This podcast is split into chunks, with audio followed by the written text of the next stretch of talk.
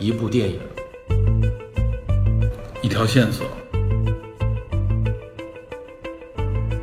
带您探寻电影中的科学与知识内核。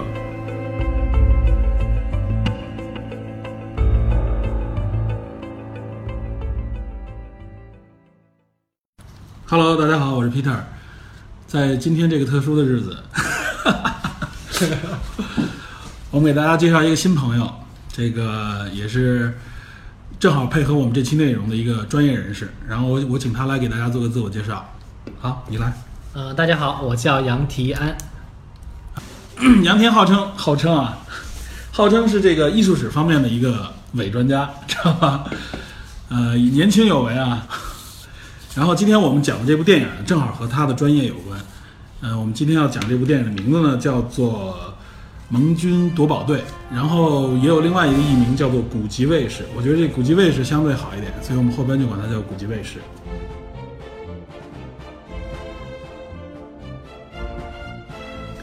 呃，这是一四年的一部电影，一四年年初的一部，然后国内也上映了，但是很可惜，这部电影的这个票房不是特别好。呃，虽然是大腕云集吧，但是确实这部影片因为是，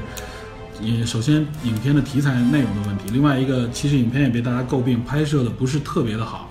所以呢，这部影片可能知道的人也不是很多。但是我觉得有必要在这里先给大家介绍，简单介绍一下啊，《古籍卫士》这部电影呢，实际上是根据根据罗伯特·埃德赛的一本呃纪实体小说改编的，它是有这个原著小说的。呃，我们说到大腕云集呢，这里边实际上是聚集了很多美国当时的这个一线的这个明星，比如说像乔治·克鲁尼、马特·达蒙、呃凯特·布兰切特，包括像比尔·莫瑞这种老的影星都在里边。有人说这是一部二战的十一罗汉，因为这个乔治·克鲁尼曾经拍摄拍过这个十一罗汉嘛，就是一帮明星组合的一个电影，所以有人把它称为一个二战的十一罗汉，实际上并不太妥切。因为这部电影实际上虽然说是大腕云集，但它还是有一个很核心、很明确的主题的，就是针对二战的这个艺术品保护的这么一个话题。然后呢，我简单的给大家先介绍一下这部电影大概的故事概况。在故事概况介绍之后，我们开始深入探讨里边涉及到的一些专业的知识和历史内容。电影呢发生在二战末期，也就是一九四四年。这个时候，实际上盟军已经在诺曼底登陆了。这里边的主角，也就是乔治·克鲁尼，这里边我就都用他们的名字吧，这样大家会比较容易记。乔治·克鲁尼呢，在给美国当时的总统罗斯福在介绍二战当中一个比较迫切的问题，就是随着这个战争的结束，很多艺术品在这个战争中受到了很大的冲击，无论是被战争当中毁坏的，还有包括被纳粹德国破坏或者说是掠夺了的这些艺术品或者艺术的遗迹，呃，这个情况非常的危机。这个时候呢，乔治·克鲁尼呢向总统介绍，他希望组织一个队伍，在这个战争结束之前，能够找到这些相关的艺术品和遗迹，并加以保护，尽其所能的来降低这种对艺术品的这种伤害。当时呢，总统对这个行动的这个缘由呢有一定的质疑，认为我们是不是要付出这么大的代价去保护这些艺术品？乔治·克鲁尼呢就举举出了当时他认为很重要的一件艺术品，这件艺术品是贯穿在电影池中，就是这个根特祭坛画。这件油画我们后边会专门的介绍，它是一个跟宗教、跟艺术都非常相关的一件非常重要的作品。像类似这样的作品呢，在他们这种破坏发生之前，能够尽可能的挽救它，而且他们的目的呢很明确，是说我们要把艺术品或者说这种古迹物归原主。这是这部影片一开始就定下了一个基调，而并不是说所谓我把它保护下来运回美国。这也是这部正这部影片的一个政治正确的这么一个背景吧。然后乔治·克鲁尼就开始招募自己所谓的古籍位置这个队员，找了七个人，这里包含了英国、法国和美国相关的一些，比如说艺术家，或者说是博物馆的一些专家，一些艺术史方面的这些专家，还有包括像一些比较资深的收藏者。还有建筑师和雕塑家。对对对，在影片当中都是专业、非常专业的人士，他们是没扛过枪的，啊，年龄呢也有也有有老有少，他们立刻要这个进入到欧洲的腹地，开始对这些艺术品做这个尽可能的保护。他们这个队伍当中最年轻的二十出头，对但是年轻人其实是偏少的，大多数已经是四五十岁的老人，都经历过一战，对最大年纪的六十多岁，曾经经历过一战。对，然后呢，这些人就经过简单的这个这个军事培训吧，也从诺曼底登陆。他们登陆的时候，实际上诺曼底登陆已经成功了，所以他们进入到欧洲大陆的时候，尤其主要就是进入法国的时候，实际上这个时候，法国马上就要被解放了。是的，呃，进入到这个法国登，他们登陆法国以后呢，立刻呢兵分几路，其中这个马特达蒙呢是也在也是在这里面非常重要的一个角色啊。马达蒙他是直接进入到这个巴黎，他和这个巴黎当地的一个他的朋友会合，就是当时巴黎的呃国家美术馆馆长。他最主要的目的呢是找到纳粹德国从巴黎从法国掠夺走的一一大批艺术品，这里边可能涉及到有格林格林元帅。掠夺走的，包括还有纳粹其他收集来掠夺走，都是直接从博物馆里边带走。然后这里面就是这是马德蒙走的这一条线，然后另外一条线呢是说，呃比尔莫瑞和这个在电影里面叫做呃普莱斯顿是一个小个子，就你说的年龄最大的小个子那个收藏家，他们两个人在一起呢，他们俩直接去比利时的根特市，去根特市实际上就要找那个我们刚才提到的那个根特祭坛画，这也是这里边非常重要的一个艺术品，对。然后他们两个人走这条线，然后另外呢，就是这里面还有一个法国人是实际上是那个曾经获得过奥斯卡最佳男主角的那个叫让·杜雅尔丹这个演员，总是一向微笑的面孔啊，长得非常帅的一个男星。他这里边演一个法国当地的一个艺术家，他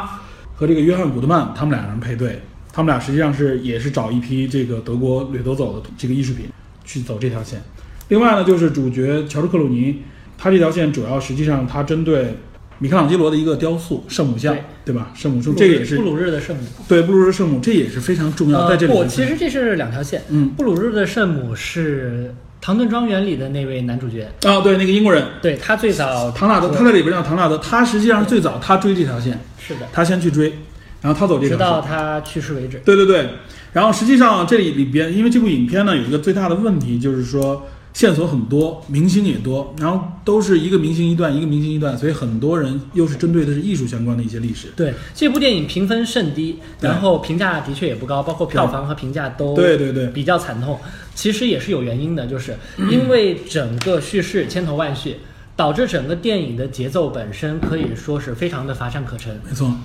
大量的剧情、大量的内容要被压缩在一个有限的时间当中，对每个明星都要露个脸，对。所以也导致了整个叙事本身其实是非常乏味的。对，比较乱。这个我觉得是可能跟编剧和导演的能力有关，这确实是发生在这个问题。对，呃，然后他们分头去找嘛，然后就这里这里边我们就不做详细的介绍，在整个这个搜寻这个艺术品的这个过程当中，我认为有一条线是必须要强调的，就是就从巴黎走的这条线，就是马达蒙约见他会见了当时实际上一开始被关在监狱里边的这个克莱尔西蒙，这克莱尔西蒙就是布莱切特演的那个角色，一个女性，这个角色是真实存在的，她实际上是帮助。呃，说她是协助也好，或者说当当时在这个，因为是在博物馆里面，她更多类似一个秘书的一个，对她记录了所有实际上从法国巴黎被运走的艺术品的所有的名录，包括他们去往哪里，呃，由谁收录，他自己有一个小册子都真实记录下来。这个在真实历史里边好像也是这样。然后马达蒙和他见面的过程呢，就是说从一开始，他因为是在监狱里面，因为他曾经为纳粹服务，然后。他见到了马达蒙的时候，他认为马达蒙不过是代表美国来掠夺、来重新掠夺这些艺术品的一个角色。到后来，马达蒙通过自己的行动，就比如说他看到了当时犹太人被掠夺艺术品，他把其中一件艺术品直接带回到那个已经空空如也的家里边，把它挂在墙上。虽然是实际上家里面的主人可能已经不在，甚至已经丧已经丧命了，但是他觉得这是他们这整个行动当中的一个开端。归还艺术品。这两个人的确都是真实存在的。像马特达蒙所饰演的这个角色，现实中就是詹姆斯·洛里莫，嗯，曾经年纪轻轻就出任过美国大都会博物馆的馆长，是中世纪艺术方面的一位专家。对，呃，也算是当时那个年代欧美文博界的青年才俊。对，呃，而洛里莫这个角色，当时他在美国也和当时美国最重要的赞助人，比如小洛克菲勒，嗯建立了一个深厚的友谊。嗯，而洛克菲勒这样的慈善者、慈善家和赞助人的鼎力的支持，也帮助美国的大都会的收藏进入了一个非常快的加速的发展的一个轨道。那么像凯特·布兰切特在里面饰演的这个角色，在真实生活中叫做罗斯瓦朗。他对罗斯瓦朗是当时网球厅美术馆的网球美术网球场美术馆的临时看管人。其实，我认为应该是一个类似于志愿者的一个角色。对，她是出生于一个普通的农村家庭，一个穷家女子长大。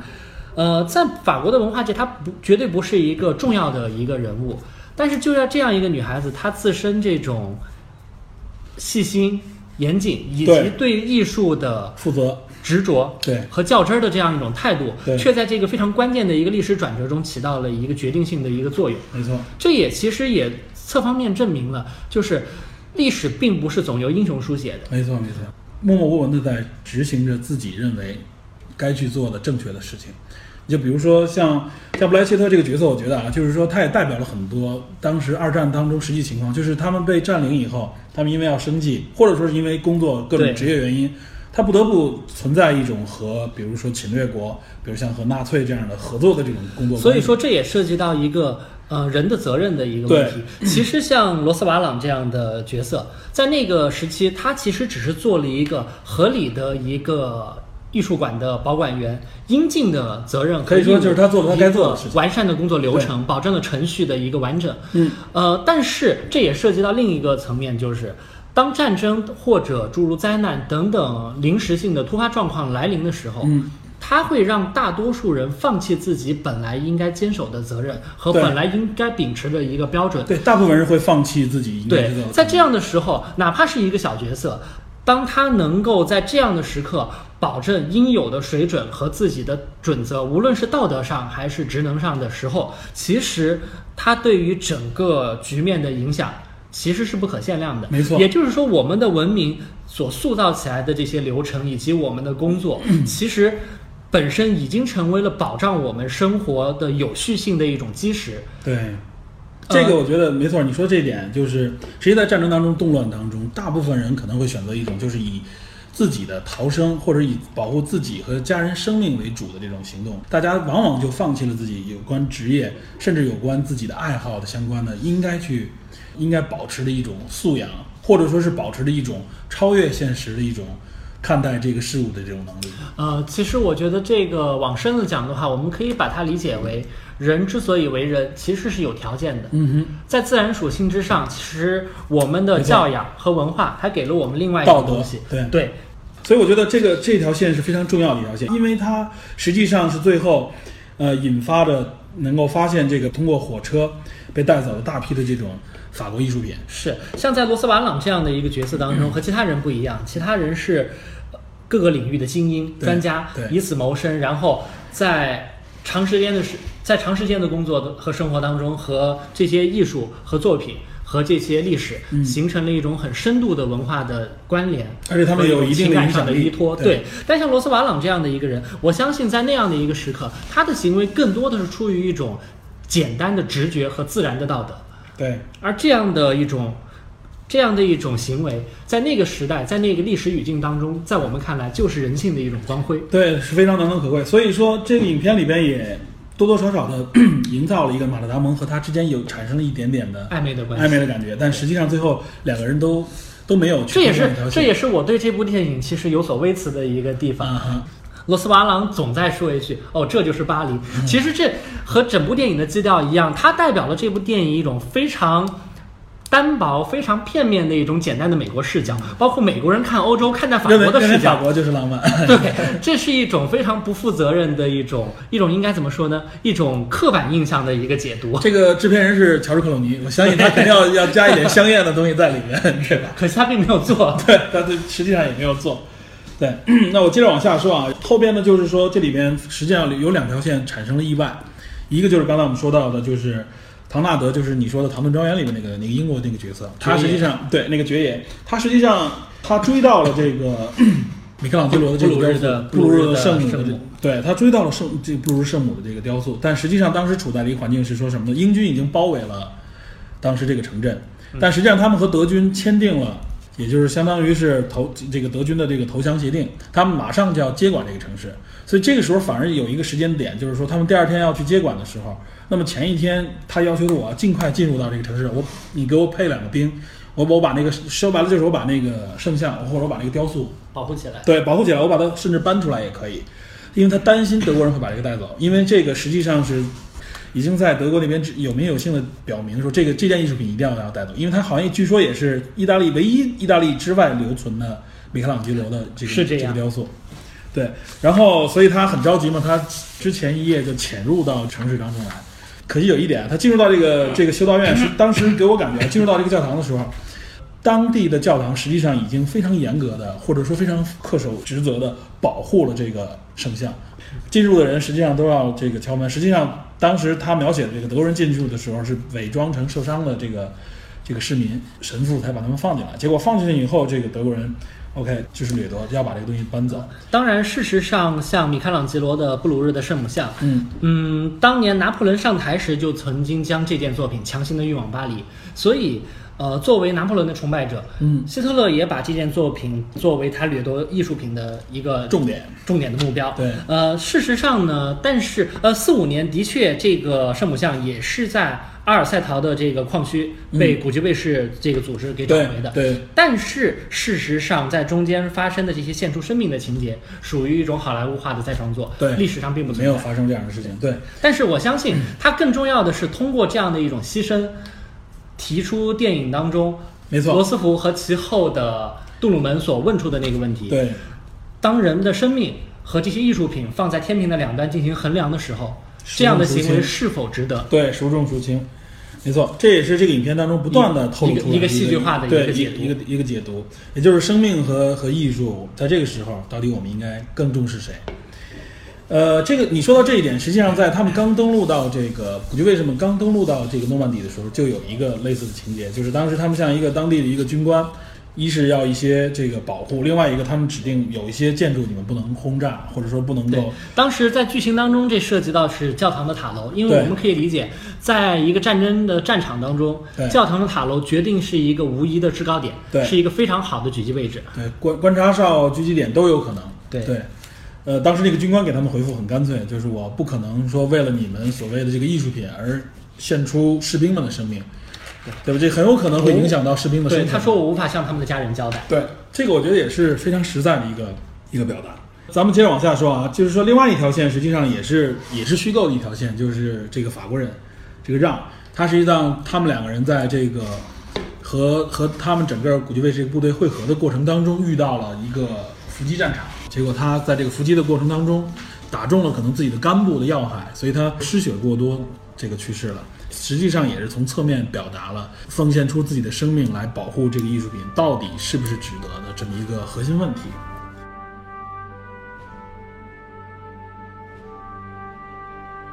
中间有一个细节啊，就是他 Bill Murray 和那个小矮个的收藏家，他们两个人一个偶然的机会，Bill Murray 因为牙痛。被那个医生治牙的时候 说说了一句说我的侄子也是在这个巴黎学习艺术学艺术的，然后他正好现在他当时当过兵，他现在在这个乡下住着，那有很多艺术品，我带你去找他们，也许能有一些线索。结果最后他在那个过程当中发现了。实际上，这哥们儿就是真正旅游走那个纳粹军官。但事实上，事实上，在现实生活中，他也是有着真实原型的。对对对。但是这个纳，但他并不是纳粹军官，而是一个艺术品经销商，没错，是一个 dealer，一个经纪人。他就是帮纳粹人来收购这些东西嘛。对。他肯定经手了很多这样的东西。但是，将像雷诺阿的小爱琳这样一件如此有标识性的作品挂在自家的客厅里，其实我认为这个改编无疑是低估了这些 dealer 或者纳粹军官的智商。但实际上，呃，确实。这件艺术品太有名了，我相信很多观众看到他这张油画挂在他们家墙上的时候，一看，哎，一眼能看出来这张画。对，除了小艾琳，还有塞尚的加西尔医生的家。对对对，呃，也是在在他们家里一个偶然的机会，他发现，一是发现这个主人很紧张嘛，这个尤其那个收藏家，他在他在看的过程当中，那个翻看了整个油画的背面啊，发现里面有罗斯查尔德家族的标记。对对，家族标记。这也牵扯到了德国。纳粹对艺术的侵占，其实最初是伴随着他们对犹太人的驱逐开始的。对对，因为欧洲像罗斯柴尔德家族等等很多犹太巨富，本身也是欧洲最重要的艺术品的收藏家。对，这个确实是有确有其事，就是纳粹德国从他们的家当中直接搬走了很多著名的艺术品。是的，是这样。对，然后当然了，这因为这个细节，最后这个比尔莫瑞发现了他们这个情况，然后他把手枪放在桌子上了，而且他们当时用了一个方式，就是哈尔希特勒喊了一句，旁边的小孩手里拿着红公爵的那个那个飞机，一看就是很德国化的，带着铁十字那个飞机，就立刻站直了身手。当然了，这完全都是演绎了，只是说因为通过这么一个偶然的机会，他们发现了。藏匿在这个人身上的艺术品，以及这里边他提供出来的一后边的线索，就是实际上它里边有张地图，实际上很多艺术品被藏到了这个已经进入到德国境内，被藏到了一些矿区，比如说一些盐矿，还有一些铜矿，就刚刚包括你刚才说的这几个矿。后边呢，实际上影片的后四分之一部分就是古籍卫士们汇合到一起，他们一个一个地方去去找寻，根据这些地图上显示出来的盐矿、铜矿。然后一个一个的发现，就像宝藏一样，发现了大批的艺术品。当然了，在这个过程当中，他们始终没有找到，就是他们最希望找到两件，一个是根特祭坛画，一个就是献出了他们一个一个队员生命的那米开朗基罗的雕塑。到最后，他们在偶然在这个梅尔克尔斯的一个一个矿区，他们在那里面发现了大批的，就是上万件的艺术品，他们觉得都是旷世的这种杰作嘛，以及所有纳粹政府的黄金储备。对，那里边据说有一百多吨的黄金储备，当时整个纳粹把自己的黄金储备相当相当于是经济命脉藏到了这个矿里边，直到他们偶然发现了这个金条的时候，哎，这个时候，这个伟大的这个盟军将帅们全都集中到这个矿里边，然后新闻记者们也来了，然后部队部队也过来，他们在矿区里面拍照。当时确实真实历史里面也有啊，就是艾森豪威尔和巴顿都来到这个矿。我记着。我记得当时有个细节啊，我我从网上看到的这个有一个细节，说巴顿和艾森豪威尔坐这个坐这个进入矿的这个电梯，非常脆弱的那种矿区电梯的时候，巴顿就嘀咕了一句，说说这么一根绳把我们放下去，如果它断掉的话，我相信美国的这个军阶这个这个军官的这个竞争会变得很激烈，知道吧？巴顿反正是一个也是嘴很黑的一个人。然后这里边也体现出来，他们电影里面也说了，就是实际上他们觉得最伟大的这些艺术品。无价的这些东西并不被重视。哎，发现了黄金以后呢，哎，军人们、政治家们都集中过来，记者们、媒体们也都集中过来。因为黄金在他们眼里意味着财富，而财富意味着可以买更多的武器，打更多的仗。对对对，这里边也是实际上是这个战争的主要目的之一，就是一种财富的重新的这种划分嘛，对吧？其实从这些细节里边，我觉得有一点要提的，就是。德国人实际上这里面体现出来很客观，就是他们保护这些艺术品实际上是非常的好的。他们把我看到里面大部分都是装到一个箱子里，把所有艺术品，而且分门别类的放好，而且都放到这个矿井里面保护，几乎都没有受到损毁。这个我觉得实际上是从侧面展示出来了这个欧洲当地，尤其德国人对这个艺术品的一个重视。实际，毫无疑问，首先第一，呃，希特勒个人嗯是一位。其实是颇有品位的一位艺术的爱好者，对，尽管他的品位是非常偏激的，对对对，啊，他毕竟是学艺术出身嘛，对他曾经差一点有机会成为一位艺术家，也许这样的话历史上会 会少一个独裁者，结果不曾想当时是没有考入，好像是维也纳的这个奥地利，奥地利的，对，维也纳所以的艺术没没有考入，而且是两次没有考入，对，所以。所以导致了除了除了希特勒个人之外，以当时的欧洲嗯。旧欧洲来讲，无论是像德国、法国等等，他们对待艺术品，对待从希腊到文艺复兴，嗯。再到巴洛克时期的作品的时候，因为我们知道现代欧洲的划分其实历史并不悠久，对，在很多时候在历史当中。欧洲的文化以及欧洲的权跟随着欧洲的权力一块儿，它是在不断转移的，嗯它的整个风格也是在相互影响的。所以这些艺术品，你很难说它一定是属于某一个国家的一个象征。没错它更多的被欧洲人看作是对自己历史、对于自己所有过往、对于自己是谁的一个界定的这样一种存在。对对，所以的话，欧洲人对他的感情和当时的美国相信是不同的。没错，而且他们实际上对艺术品的这个理解，我相信可能是包括影片当中也能看到啊，就是它渗透的也远远比这些美国士兵们要强。对，所以电影当中其实也有很多戏剧化的桥段，嗯比如说根特集团话，最后当他们在阿尔塞陶的这个矿下发现的时候对，呃，阿尔阿尔塞陶塔里边这个祭坛画分成十六扇木板画成的一组作品，嗯他们找到了其中十一扇，再也找不到最后一扇了，两个人都惊慌失措，反复的寻找，嗯，然后最后在偶然的时候，地上捡东西的时候，发现就在他们一直讨论的那个桌子背面原来就是木板的这个另一侧。等于是拿那个其中一块儿当了一个门，当了一个桌板。对这样的情况，我相信在历史中绝无可能出现。而且你想，那边其他的艺术品都装箱保护的很好，为什么非要把这最重要的一件拿出来当做毫无疑问是一个好莱坞化的一个再创作。没错没错，他就制造了一个冲突吧，相当于是。说到根特祭坛画，其实我们就要说为什么会以这样的作品来作为整个电影的一个贯穿。嗯，呃，我相信对于我们来说，这肯定不是我们熟悉的西方艺术作品，对，甚至肯也不是我们最习我们所熟悉的西方古典艺术作品。没错，我们因为更多知道什么印象派这些，对。对，然后古典艺术可能我们更熟悉的是，比如文艺复兴三杰等等这样的艺术家，呃，因为我们更了解的西方文艺复兴艺术是意大利文艺复兴的作品，对，而圣像画这一组呃根特祭坛画，对它它属于当时的弗莱芒地区，嗯就是弗兰德斯地区的这个画派的一个一个一个成果属于，它属于凡戴克的作品。对，属于这个好像文艺复兴的另外一支，相当于是它不是意大利文艺它介于文艺复兴和巴洛克艺术之间之间的这样一个艺术流嗯派。呃，首先第一就是这一组作品，它界定了。它界定和向前推进了天主教艺术的一个发展。嗯另外一方面，就除了宗教性、宗教意义之外，嗯，呃，它在绘画的材质和表现手法上也是一个划时代的作品。它把之前的呃岩壁画、岩画等等这些方式，嗯，它是真正意义上的第一件现代的油画作品。对对对，我看到有这样的解读对，，它对于材质的使用，嗯呃，区别和之前的作品，甚至和更早期的文艺复兴时期的作品都区别开来。对，而且那个绘画本身绘画的非常的精美精细，对的，非常的就是，嗯，弗兰德斯画派，因为当时其实弗兰德斯地区，包括现在的荷兰、比利时，嗯它有着非常发达的商业文化和商业文化的这种属性。嗯哼，商业文化导致的是商人他一定不会太多的去做深度的一些追求，比如说像我们谈谭哲的意蕴或者其他的一些对更高妙的一些东西。商人他一定首先他要看得懂，看得懂他需要写实，所以当时整个绘画的技术在这一方面有了非常大的一个提升。还不到超写实，但是就是已经非常写实的一个对，已经非常而且非常华丽。据说这张画直到现在看还仍然非常辉煌。对光泽如新。对对对，这也是这无论从技术手段，而且对希特勒来说，他对这样的作品的在乎，除了一方面是建立在他个人的艺术趣味，嗯他的这种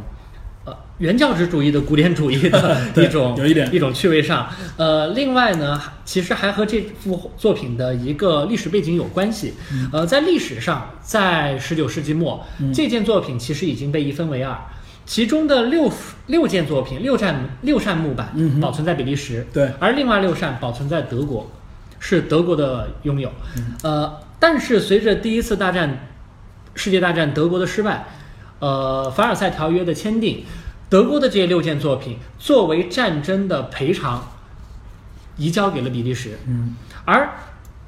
无论在无论对于无论对于纳粹而言，还是对于当时的德国民众而言，嗯凡尔赛条约毫无疑问是一个伤痛，是一块国家的伤疤对国家的耻辱。所以，呃，追回被在德国的立场上看来被掠夺走的这六件作品，我相信也是从他们角度来说，应该是绝对正义的，应该是。对，这是一件叫报仇雪恨、扬眉吐气的事情 没。错，这很有可能，如果德国胜利的话，那这绝对是一个这个描写成一个英雄事迹了，应该是。对，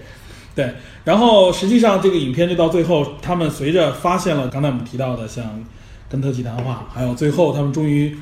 抢在了这个苏联人之前，发现了这个雕塑。因为这一点我们要单独说一下，就是实际上最后发现这个呃米开朗基罗的这个雕塑的时候啊，这时候二战欧洲战场已经结束了。就是这个时候，德国已经这个宣告失败，希特勒已经自杀，德希特勒已国已经投降，，所以后来存在的问题其实仅仅是苏联和美国对如何划分蛋糕的问题。而且当时就是存有这个雕塑这个矿场，完全划分给了苏联。这个实际上苏联马上过来接管。对，所以他们必须在移交之前，对，然后影片当中，他们实际上就是很短的一个时间啊，他们炸开那个矿井的时候，苏联的那个军官叫做战利品旅，那个军官都已经听到了一个爆炸声，然后赶紧赶过来。他们在这个军官赶到之前把艺术品搬出去，但在实际历史当中，我查到好像不是这样的，就是他们实际上当时有差不多给了他们一个月左右的时间把这个东西搬走，因为艺术品我这我见识过啊，这艺术品的搬运，一件随便一张画有了装裱以后，其实要钉箱啊，把它装走，而且防止它损坏。据说当时他们甚至连填充物都已经找不到了，也没有更多的帮手，所以上千件的艺术品，包括雕塑搬走非常麻烦。好在是当时从六月走到了七月，然后最后呢，这个苏联人接管之前又他们又争取了一部分时间，实际上还是真的有惊无险的把这些艺术品最后全都带回来了。这是这实际上是真实的历史，这也是电影当中的我认为一个逻辑上的漏洞，嗯就是在最后的这个矿坑当中。嗯不可能只有这两件最重要的作品被孤立的保存在这里。对那么其他的作品怎么办？都留给苏联吗？这是一个不能自圆其说的细节。没错，所以从从这一点我们也能看出啊，就是这里边提到了苏联也是美国人的一种惯用的一种方式嘛。这个不得不说，这个最后冷战的这个两个对手，苏联在这个时候更多的是被这给大家形容一种类似于像纳粹德国的另外一个掠夺者的这种角色。当然我，我相信这个真实历史当中啊，苏联的这种方式，他当时确实成立了一个叫战利品旅。他当时的核心目的就是为了什么叫战利品旅呢？就是说，OK，我的军费是本身是不充足的，你们进入到欧洲以后，其实可以有大量的财富，可以用这种叫做叫做合理占有的方式，成为战利品来来补贴，相当于是军费，就是这个这么一个目的。这个大家也都知道，这个苏联那边的那个这个风格肯定也是更粗犷，也是更野蛮的这种方式。哎，但其实中间有一个细节，嗯，这个战利品旅在旅，我们说掠夺或者说接管了德国的艺术品的时候，对他们的旅长、他们的军官军官对刻意非常仔细的要求所有的士兵。只能触摸画框，不能触摸画对。这个细节我也发现对了，然后他告诉画，告诉士兵，我们可以把这些画框都换掉。嗯所以就是张飞穿针线，粗中有细。没错在这样一个非常的忙乱、仓皇的一个时间里，他们其实对艺术品的这种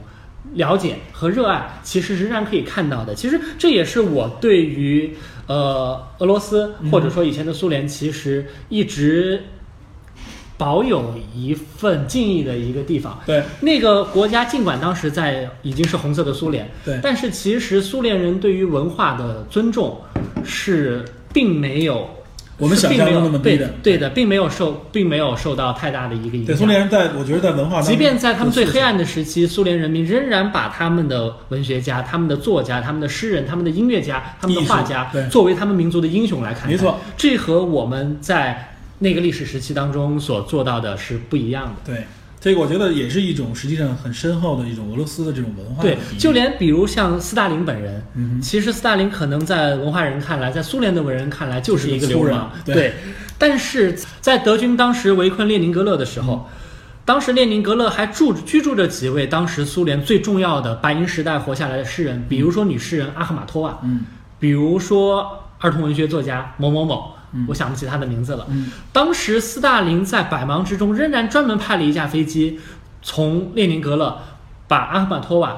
接到莫斯科居住。啊，而且你要知道，在之前，斯大林在大清洗的时期已经逮捕了阿赫玛托娃的丈夫和儿子，并且长时间十余年的时间一直对阿赫玛托娃实行禁言的政策。就一方面，他堵住了他的嘴，不再让他发挥任何的社会影响力；但一方面，在内心当中，他仍然保有着敬意，仍然把它当做苏联的国宝。这样的两面性，也是我认为我们对苏联这个国家会加深一层理解的对更立体一侧面。，点对更立体的俄罗斯，我觉得应该是对，是的。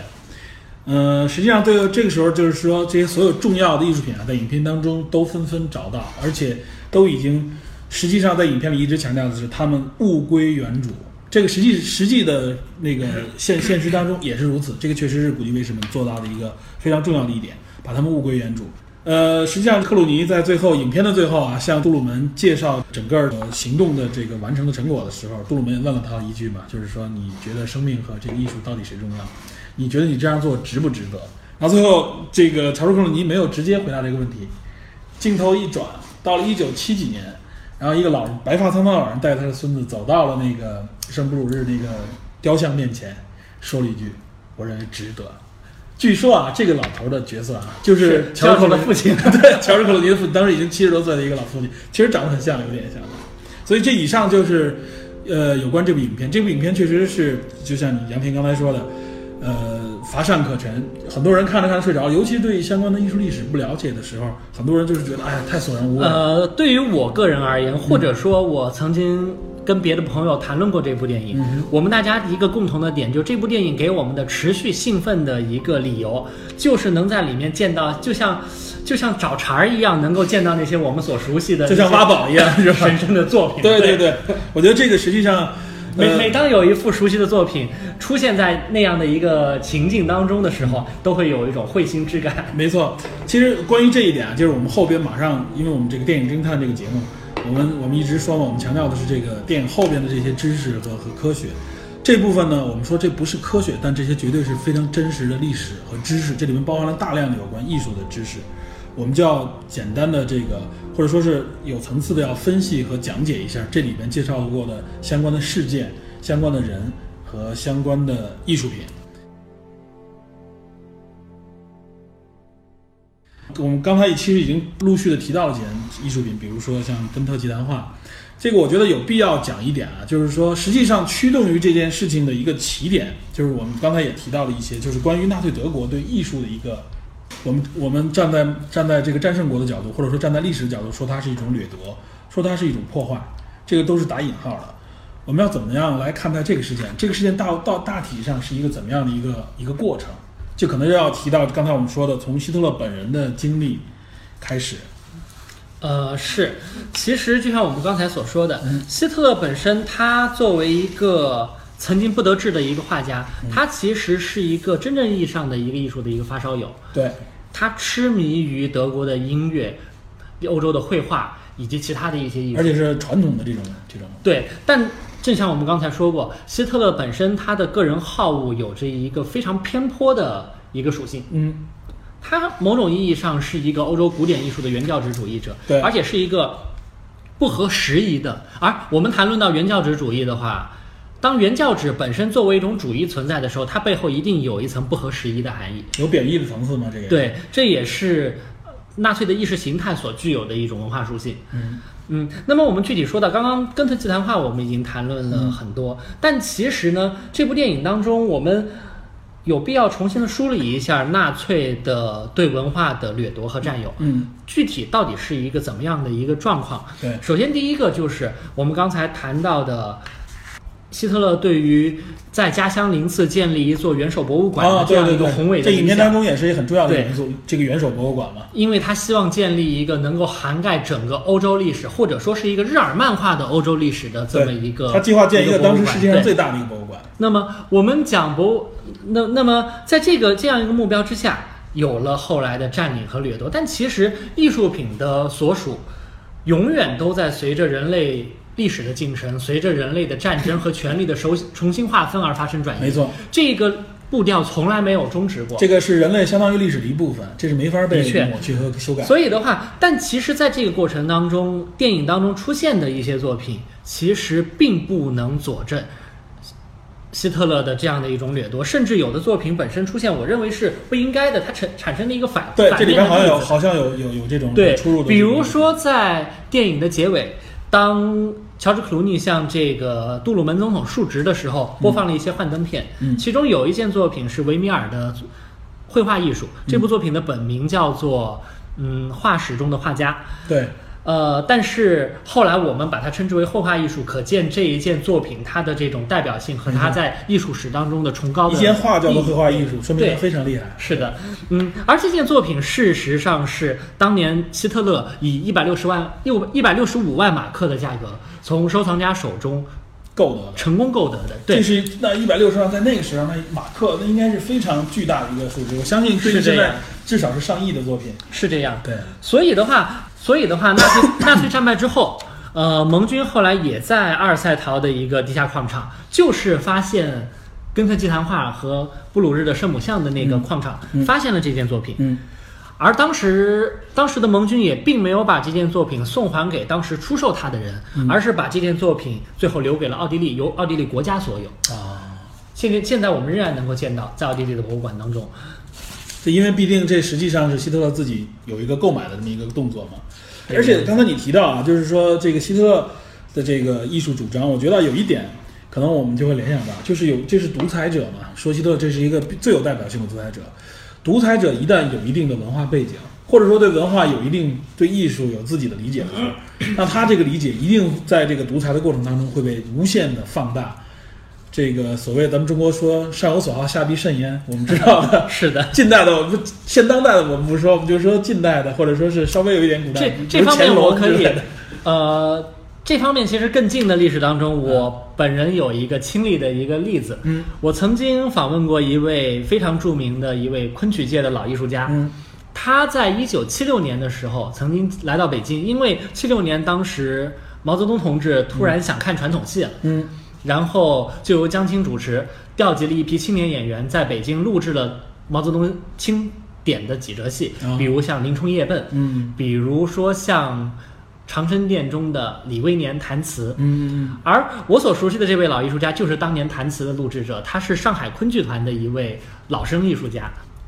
当时江青来到他们所下榻的酒店，嗯主动提出我要给你说一说戏。对，因为江青其实事实上当年他曾在军阀韩复榘成立的艺术学院。接受过完整的中国传统戏剧的一个教育，而且当时的老师都是像梅兰芳、像马连良这样的一代大师、一代宗师。样板戏也是江青主持的嘛？对，在这个传授的过程当中，呃，季季正华季这这位这位上海的老艺术家就跟我说过，嗯江青的咬字吐音非常的密古法，啊，非常的规矩，一看受到过专业培训，就是。呃，应该说是非常的地道，而且高级。对，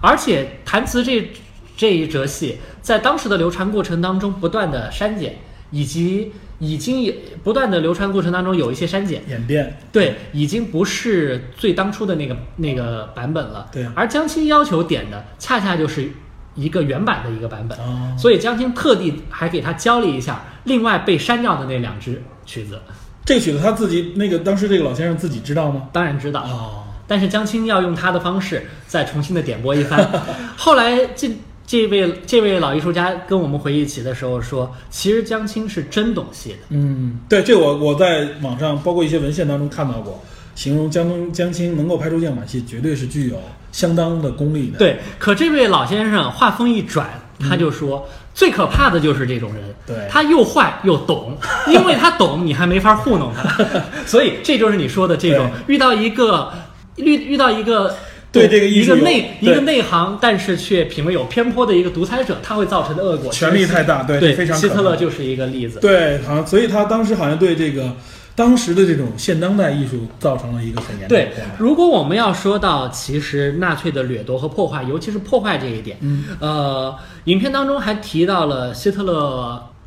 政权后期嗯。所推行的尼禄法案。对这个所谓尼鲁倒台之前，对，所谓尼禄法案就是为了防止德军的一切生产设施和财富被包括他包括之前他占领的这些部分，对，被盟军占有，所以要求在力所能及的范围内，在战争之前结束之前，将所有能损毁的东西都全部损毁。对对，主要是但财产但事实上，尼禄法案并没有涉及到艺术，并没有直接涉及到直接针对艺术品，而且在执行当中也没有这样。而且希特勒在自己去世前几个小时所发布的遗嘱当中，仍然没有放弃他建立一座元首博物馆的梦想。所以这种情况下。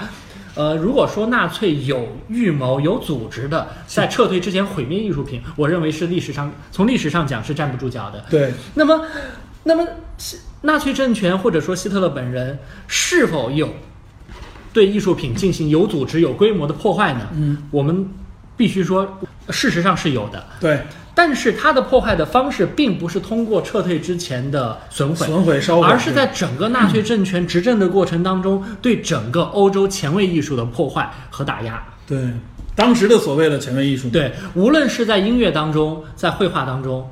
不仅仅是犹太裔的艺术家，甚至本很多最优秀的日耳曼艺术家，因为当时在用一种前卫的、先锋的、颠覆性的方式在完成他们的创作，也在纳粹帝国遭受了非常严苛的待遇。好的，聊到这里，我们先告一段落。下集我和杨天将继续为您介绍古籍卫士的相关事迹。在世界大战这场人类的浩劫中，像意大利的罗马、法国的巴黎等这些璀璨的文艺古城是如何避免被战火所蹂躏？不设防的城市这句话从何而来？我们该如何看待生命与艺术的价值和意义？这些问题呢，我们将在下一集里边展开讨论和分析，请不要错过下一期的电影侦探。我们下期再见。